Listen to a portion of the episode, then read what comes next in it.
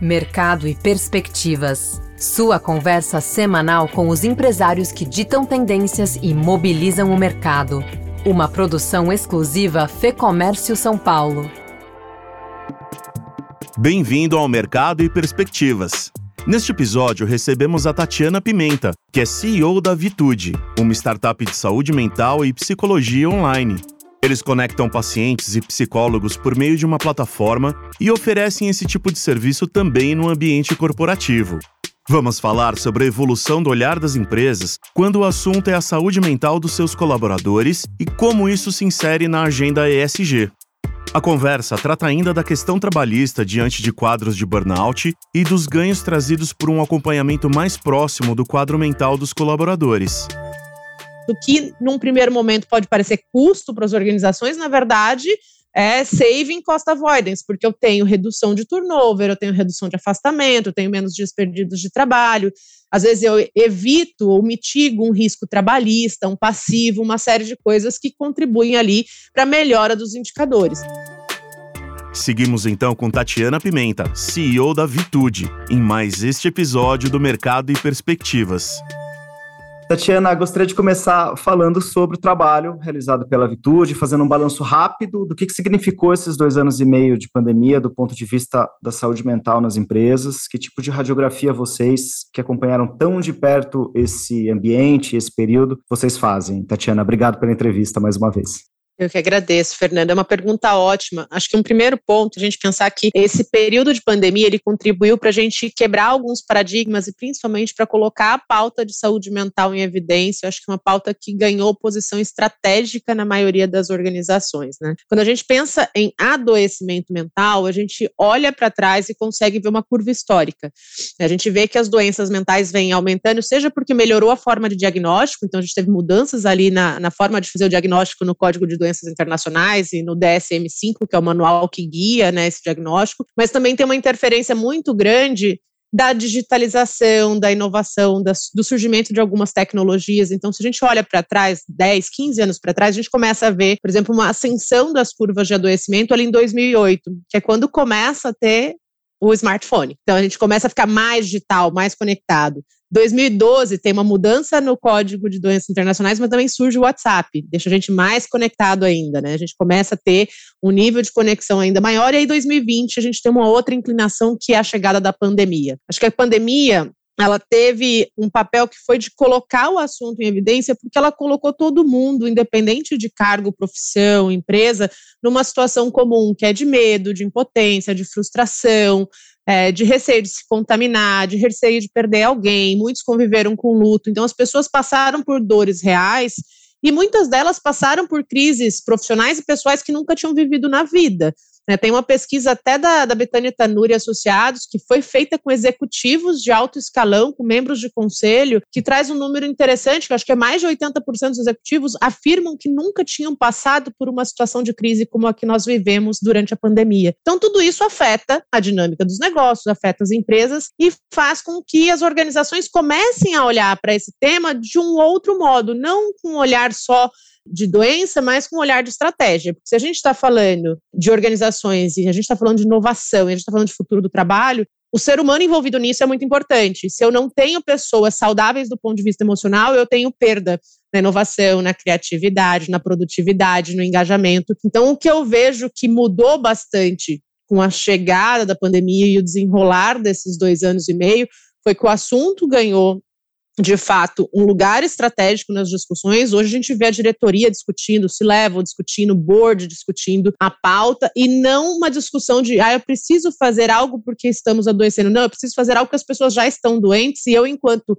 enquanto organização, preciso olhar para o S. Se a gente está falando de ESG o tempo inteiro, o que, que eu estou fazendo com o social? Né? O que, que eu estou olhando para as pessoas e de que forma eu estou amparando e acolhendo essas pessoas? Então, acho que é aqui o ponto que a gente percebe que diversas organizações passaram a, a, de fato ter um cuidado diferenciado e a, até mesmo no, no início, ali nos primeiros 12 meses, uma coisa que a gente viu foi a atenção das empresas em realocar budgets para esse tipo de serviço e para algum tipo de investimento na área.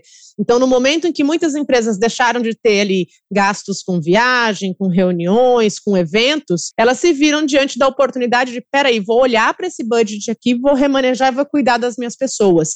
O que, num primeiro momento, parecia ser algo pontual, vou fazer enquanto a pandemia está acontecendo, se provou estratégico, se, provou, se provou rentável então, muitas organizações conseguiram, inclusive, fazer correlações de o um investimento em saúde mental do time resulta em um aumento de produtividade, em redução de afastamento, em redução de turnover. Isso faz com que muitas organizações passem a ter esse investimento como parte dos seus planos nos anos seguintes. Então, eu acho que aqui teve um, um papel importante que foi dar espaço para que a discussão acontecesse que, e porque os primeiros testes, até mesmo de de olhar para a saúde mental do time como algo que é sim papel da organização, é, viesse a acontecer. Perfeito. Você citou a sigla SG, é, uma pergunta que eu até gostaria de fazer para você. Foi o período em que a saúde mental entrou para a sigla SG? Como que você vê essa, essa curva? Olha, o que eu vejo é que a gente ainda está caminhando, né? Quando se pensa ali em estratégias ESG, ainda tem muita organização que acha que é modismo, que acha que isso não, putz, Será que eu preciso olhar para isso mesmo ou não? Tem gente que acha que já passou do momento de olhar, mas o que eu vejo é que é muito difícil a gente construir organizações que sejam sustentáveis e perenes no longo prazo sem olhar para pessoas. O mundo está se transformando e quando a gente pensa nessa transformação, vou pegar setores mais tradicionais, a gente pega setor bancário. O que está acontecendo hoje? As agências estão reduzindo em número, e cada vez mais você tem mais digitalização. Então, você muda o perfil do profissional que você está contratando. Ao invés de você ter um bancário que vai estar tá ali na, na frente do caixa, você vai ter desenvolvedores produzindo conhecimento, produzindo inovação, produzindo tecnologia. Essas pessoas precisam estar no seu máximo potencial para conseguir produzir inovação. E para elas conseguirem produzir inovação no seu máximo potencial, elas precisam estar saudáveis. Porque se elas tiverem perdas cognitivas, elas não conseguem produzir, elas não conseguem criar na melhor maneira que elas poderiam. Que tudo que a gente pensa do ponto de vista de função executiva do cérebro, função cognitiva, ela acontece no córtex pré-frontal. É a área que precisa estar super saudável se ela está esgotada. Uma pessoa com burnout dificilmente consegue criar, consegue produzir, consegue inovar. E isso passa a fazer parte do core. Né, se eu tenho que produzir disrupção, se eu tenho que me reinventar com o passar do tempo, se eu tenho que continuar deixando o legado e construindo uma organização que seja sustentável no longo prazo, eu preciso de gente, e eu preciso de gente saudável. Então, saúde mental passa a ser core da estratégia de todo mundo, porque se as pessoas não estiverem bem, elas não vão conseguir entregar o melhor delas. Então, é aqui que eu vejo que passou sim a fazer parte dessa agenda, como diversas outras ações que são de cuidado com, essa, com esse grupo de colaboradores e de pessoas que, de fato, fazem com que a inovação e fazem com que as entregas das organizações aconteçam. Olhando um pouquinho para a fotografia agora, Tatiana, a gente está no momento de retomada, um momento que, em muitos aspectos, é diferente daquele momento de pandemia. As demandas Sim. relativas à saúde mental, na sua percepção, também mudaram? Olha, eu acho que elas estão num processo de evolução, Fernando, porque o que a gente via no começo de pandemia tinha ali uma presença muito forte do medo, da incerteza, da impotência. Putz, o que, que eu podia fazer? Ficar isolada dentro de casa não tinha controle sobre vacinação, não tinha controle sobre o que estava acontecendo no ambiente externo, ainda não tinha nenhuma previsibilidade de cenário futuro, e com isso se instala um medo, uma ansiedade que contribui para um adoecimento maior. Hoje, eu acho que a gente está passando por um outro estágio que é da readaptação a modelos híbridos, modelos remotos, como que isso vai funcionar. Ainda não se tem a certeza de qual vai ser o melhor modelo para o futuro do trabalho, e tudo isso também gera ansiedade. Sem contar, eu acho que a gente tem que olhar para quais foram as consequências do ponto de vista de adoecimento desses dois anos e meio que a gente viveram. A gente tem notado, por exemplo, o aumento de casos de suicídio, a gente tem notado o aumento do adoecimento. Tudo isso como consequência de um período onde as pessoas ficaram isoladas, onde as pessoas passaram por episódios de trauma, onde elas perderam familiares de forma abrupta, né, lutos que não foram vividos adequadamente. Isso vai reverberar nos próximos meses e anos. Então, a gente ainda vai viver, né, tem um termo que a gente vai viver uma epidemia de doenças mentais nos próximos anos, em decorrência de tudo que a gente viveu e que provavelmente ainda não digeriu de forma adequada. Então, eu acho que tem uma evolução de o que, que é que está acontecendo e como a gente vai lidar com tudo isso. E, e aqui eu acho que é onde se faz muito necessário a atenção individual de cada um de nós de cuidado. Poxa, a gente sabe que as situações externas nem sempre são sob nosso controle, mas como que eu, enquanto indivíduo, me cuido? E como que as organizações podem proporcionar determinados é, ferramentas de cuidado para esse time de colaboradores para que eles também possam se cuidar e se manter saudáveis nos próximos anos, né? Tiana, fala um pouquinho sobre o trabalho da Vitude também para a gente, como que funciona a participação de vocês dentro das empresas, que tipo de serviço que vocês prestam? Legal. A Vitude hoje é referência no desenvolvimento de programas de saúde mental corporativos. É, esse, esses programas eles têm como base três pilares. Um pilar é diagnóstico, então a gente parte, inclusive, desse pilar de diagnóstico até como um, um, conceito de que se eu não mensuro, eu não consigo gerir. Então, se eu não sei exatamente como é que está a saúde daquela minha população, fica muito difícil tomar qualquer ação ou desenhar qualquer plano de ação. Então, a gente tem dentro de casa diversas escalas é, que mensuram tanto o nível de adoecimento quanto o nível de bem-estar. Então, eu posso mensurar, por exemplo, bem-estar e qualidade de vida, como eu posso mensurar níveis de estresse, ansiedade e depressão. A gente tem escalas proprietárias aqui hoje que mensuram estresse, propensão burnout, segurança psicológica. Essas duas últimas, por exemplo, quando casadas, conseguem dar uma visibilidade para a organização para elas entenderem se algum fator do ambiente de trabalho está causando adoecimento. Então, eu consigo correlacionar uma insegurança psicológica, uma às vezes uma deficiência de gestão, uma determinada falta de treinamento em uma área, falta de equidade em algum segmento com o adoecimento. Então, se eu tenho, de repente, líderes que não estão tão preparados, ou se eu tenho um ambiente onde as pessoas não se sentem tratadas de forma igual, isso sim pode impactar a saúde e o adoecimento das pessoas. Então, essas duas escalas combinadas, por exemplo, permitem que a organização tome uma série de medidas, não só com relação ao oferecimento de um benefício de terapia, por exemplo, como mudanças na estratégia da, da organização, no organograma, na estrutura e uma série de coisas. A gente tem um pilar de educação, cujo objetivo principal a gente fala que é o letramento ou a sensibilização sobre saúde mental. Ainda é um tema que tem muito tabu, muito preconceito, que as pessoas desconhecem. Muita gente não sabe por que, que deveria ir numa consulta de psicólogo, ou se aquele serviço é para elas, em que momento da vida deveriam usar. E também existe ali um certo preconceito do uso do serviço. Então, esse trabalho de sensibilização, ele é muito para desmistificar e romper com a desinformação que existe por trás da psicologia ali e propiciar com que as pessoas entendam o que, que é aquele serviço e que elas também busquem se cuidar. Então, ajuda ali a sensibilizar sobre autocuidado, sobre soft skills também, né? Como é que eu desenvolvo inteligência emocional? Como é que eu tenho conversas, comunicações não, com comunicação não violenta? Como é que eu faço um feedback de forma assertiva? Tudo isso combinado aí nesse pilar de educação e a gente tem o braço de psicoterapia, né, que é onde a gente oferece uma base de profissionais de psicologia. Nosso trabalho do lado da Vitude é credenciar profissionais altamente especializados para que a gente tenha um, um pool aqui de profissionais que tenha habilidade para o manejo clínico com desfecho positivo.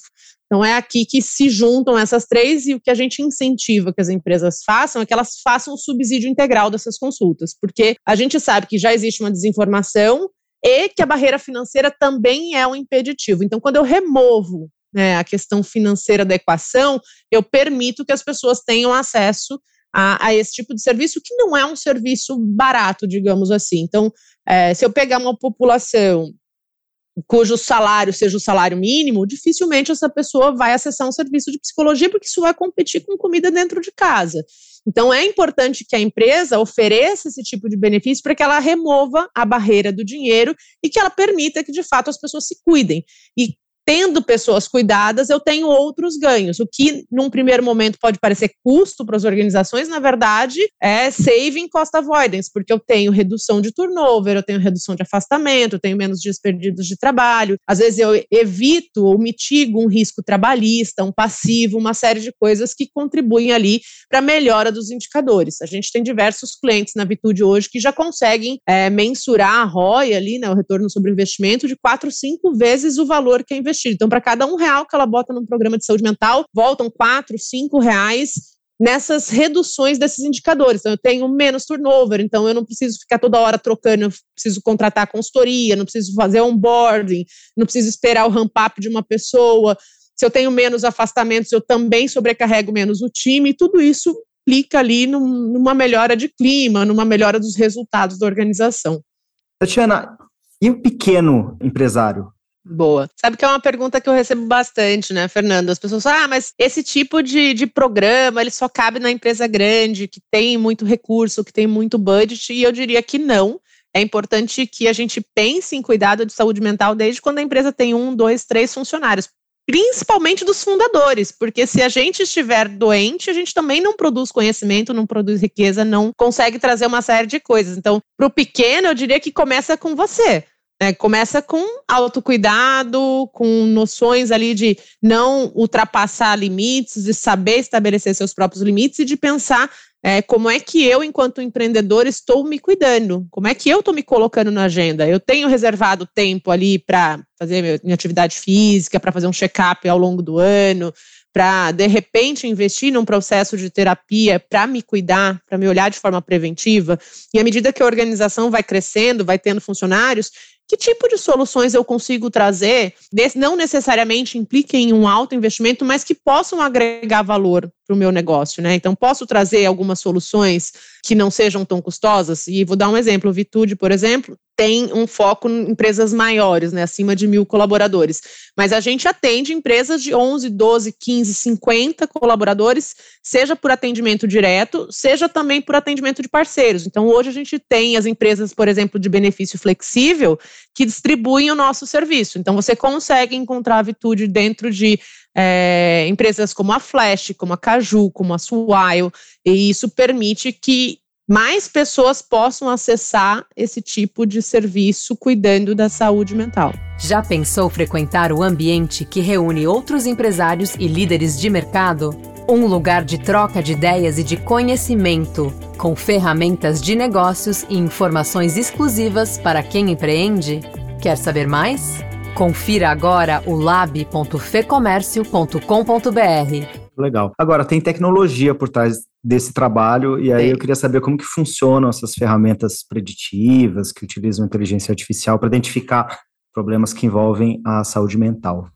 Legal. A gente tem uma ferramenta chamada Vitude Match, que é uma, uma ferramenta que usa inteligência artificial, machine learning ali, né, processamento de linguagem natural, para ajudar as pessoas a chegarem no psicólogo que tem mais match com a demanda que ela está buscando. Então, muitas vezes alguém que está procurando ou que decidiu é, agendar uma primeira consulta com um psicólogo, ela não sabe necessariamente qual é o, o quadro ou o diagnóstico que ela tem. O que ela sabe são o que, que ela tem sentido, quais são as angústias, quais são as demandas. Então, muitas vezes eu vou saber que eu estou com um problema no relacionamento, que eu estou com dificuldade de lidar com, com, os meus pares, que eu tenho me sentido sozinha, é, que de repente eu me sinto, de certa forma, ansiosa, mas não necessariamente é um transtorno de ansiedade. Então, eu sei dizer o que, que eu tenho sentido. Às vezes eu posso ter uma questão é, relacionada à perda de libido, por exemplo, mas eu não sei dar nome a um transtorno relacionado a uma perda de libido. Então, o que o nosso sistema de match faz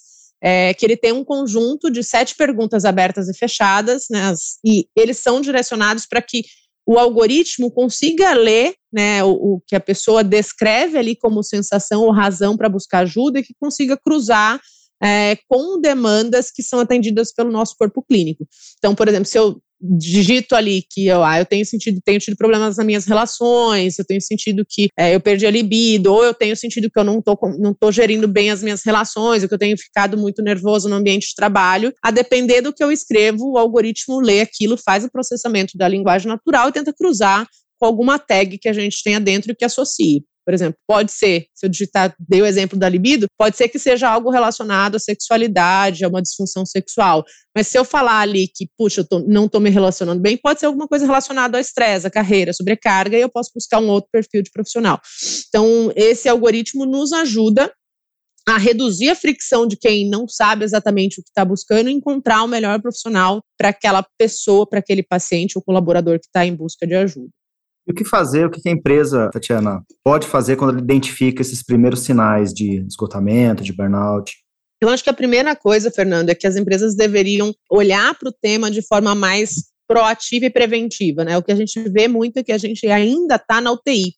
Então, a gente vê as empresas colocando determinados programas quando já tem casos de suicídio, quando já tem muito caso de afastamento, quando já tem pessoas muito adoecidas. E a gente aqui vê dentro de casa que as empresas que começam antes, quando não tem pessoas doentes ainda, elas têm resultados melhores, porque elas atuam na prevenção e promoção de saúde, que é muito mais barata do que atuar quando as pessoas já adoeceram. Porque quando as pessoas já adoeceram, elas já têm um custo para organização, seja para elas também, né? Se eu já estou doente, eu já estou isolado das minhas funções, já tenho um prejuízo social também. Acho que o importante é a gente olhar como é que a gente cuida do ponto de vista preventivo, como é que a gente trabalha prevenção e promoção da saúde, porque se a gente está falando até de ESG, a gente está falando que o S faz parte da estratégia, que cuidado social, cuidar das pessoas é importante, se eu ofereço alternativas de prevenção e de promoção da saúde, eu vou manter a minha população mais saudável por um longo período. Né? Quando eu entro numa curva de adoecimento, muitas vezes eu tenho que entrar com medidas, às vezes, mais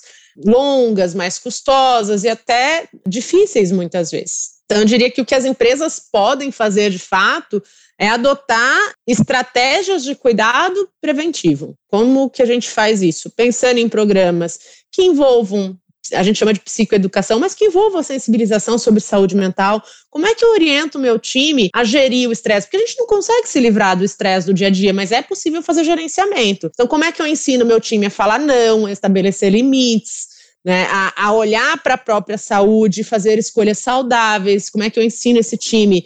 Poxa, é importante que você durma, é importante que você termine as suas funções de trabalho no horário correto, que você faça suas pausas, que você descanse nos dias corretos. E, obviamente, não adianta só colocar um programa de saúde mental se você não tiver uma estruturação do trabalho pensado para isso. A gente até tem um, um cliente nosso que eles o pilar do programa deles ele, são três S's, é Skill, Support and uh, Structure. E ele fala que o suporte é oferecer benefícios como a virtude, ter uma área interna que, de cuidado. É, o skill é proporcionar para as pessoas formação de habilidades, literalmente, para que elas possam gerir seu bem-estar, para que elas possam tomar as melhores decisões, para que elas possam se transformar em líderes melhores e que isso ajude a construir equipes saudáveis, mas é preciso S de structure, da estrutura. E o que, que é esse S de estrutura? Não adianta eu falar que vou dar um benefício e eu ter aqui uma equipe subdimensionada onde eu preciso que as pessoas façam horas e horas extras, onde eu preciso sobrecarregar as pessoas para dar conta da entrega daquela organização. Então essa estrutura ela precisa ser dimensionada de forma correta para que as pessoas possam ter as cargas adequadas de trabalho. As metas da organização precisam ser muito claras, porque quando tenho metas confusas, as pessoas ficam ansiosas e elas adoecem mais mais.